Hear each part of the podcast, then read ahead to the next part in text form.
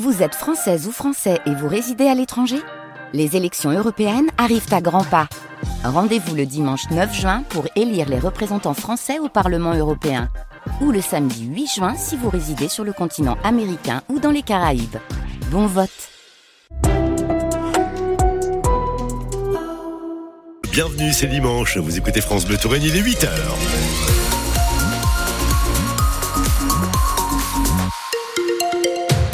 Bon bah des nuages ce matin avec euh, des petites pluies par-ci, par-là, des températures maximales 9 à 10 degrés. Euh, on fera le point sur la météo dans votre commune avec vos relevés de température sur Facebook dans quelques infos, quelques minutes pardon, après les infos de Laurette Puot.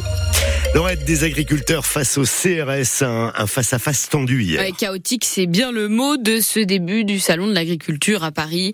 Après que les agriculteurs ont forcé hier matin l'entrée du site pour empêcher Emmanuel Macron de déambuler, ça a retardé l'ouverture du salon et l'inauguration par le président. Lucille Oconi un agriculteur d'Indre-et-Loire-Riété et lui aussi, il voulait exprimer sa colère. Il est 6 heures du matin lorsque Mathieu Jucois, président des jeunes agriculteurs du Richelet, arrive devant le parc des expos, porte de Versailles. Déjà mobilisé vendredi à Tours, cette fois il veut faire entendre sa colère à Paris face à Emmanuel Macron. On a décidé à 8 heures de rentrer en force et du coup, euh, suite à ça, on a eu quelques confrontations avec euh, les forces de l'ordre. Il y avait beaucoup, beaucoup, beaucoup de moyens mis en place. C'était impressionnant. Après, voilà, ça s'est pas calmé, pas détendu. Euh, voilà, ça a été un salon très très particulier. Euh. Un brouhaha qui dure. Emmanuel Macron sifflé par les agriculteurs. Pour calmer les esprits, le président improvise alors un débat avec les syndicats, puis il livre quelques mesures. Un plan de trésorerie d'urgence, des prix planchers pour protéger le revenu agricole, insuffisant pour Mathieu Jucois, agriculteur à Braslou. Il nous a pas convaincus et dès sa sortie de toute façon, certains croyaient qu'on allait l'applaudir, mais pas du tout. Il a été euh, euh, hué euh, dans tous les sens. Hein. Donc, et même dans les allées, je ne pense pas qu'il soit applaudi. Hein. Dans l'après-midi, le calme est ensuite revenu. Retour au calme fragile en attendant une nouvelle réunion entre le président et l'ensemble des organisations syndicales en trois semaines. Et hier, six personnes ont été interpellées, huit policiers ont été blessés, indique le préfet de police de Paris. Aujourd'hui, c'est le président du Rassemblement national, Jordan Bardella, ainsi que Raphaël Glucksmann à la tête du Parti socialiste et de la place publique qui sont attendus porte de Versailles. Un homme assène des coups de couteau lors d'une rixe à la sortie d'un bar de Montbazon dans la nuit de vendredi à samedi. Dans des circonstances qui restent encore à éclaircir, l'agresseur de 39 ans a mis deux coups de couteau au niveau de l'abdomen d'un autre homme avant de prendre la fuite. La victime a été transportée à l'hôpital Trousseau de Tours. Hier, le suspect originaire d'Azel Rideau a été interpellé et placé en garde à vue. Cinq préfabriqués ont pris feu cette nuit vers 3h30 au nord de Tours. Un incendie sur un chantier à l'angle de la rue Sapaille et de la rue de Belgique. Les bâtiments en construction ne sont pas impactés. 13 sapeurs-pompiers sont intervenus. Alors que la guerre en Ukraine est entrée dans sa troisième année, hier, une centaine de personnes s'est rassemblée à Tours, place Jean Jaurès, en solidarité. Devant le palais de justice, les participants ont brandi des pancartes mentionnant les villes ukrainiennes meurtries par la guerre. Plus de 30 000 euros récoltés au pot-au-feu géant. Oui, c'est un nouveau record, Alain. Une très belle édition 2024 qui a permis de récolter plus de 30 200 euros au profit des Restos du Cœur. Sous le soleil, on a eu de la chance hier. Des centaines de Tourangeaux et Tourangelles ont participé au banquet solidaire du pot-au-feu géant. C'était au Hall de Tours, en présence bien sûr de Romain Colucci, le fils de Coluche. Les 6000 portions ont été vendues, alors forcément, ça touche le fils du fondateur des Restos du Cœur. C'est formidable la générosité euh, des Tourangeaux et des Tourangelles. Chaque année, il y a plus de monde qui vient. Cette année, on est quasiment en rupture de stock. D'ailleurs, je m'excuse auprès des personnes qui n'ont pas trouvé de pot-au-feu parce qu'on a été dévalisé littéralement. On a beaucoup de chance euh, au Resto du Cœur parce que les gens nous soutiennent toujours. Ils sont là, ils font des dons, ils participent, ils aident. Donc oui, euh, la précarité, elle a certainement augmenté. Ça, c'est sûr. Hein, les chiffres de l'INSEE sont là pour le prouver. Mais nous, on est toujours là et on tient toujours le coup. Et puis, bah, merci à tous les gens qui se sont déplacés, qui sont venus manger, déguster ce délicieux pot-au-feu.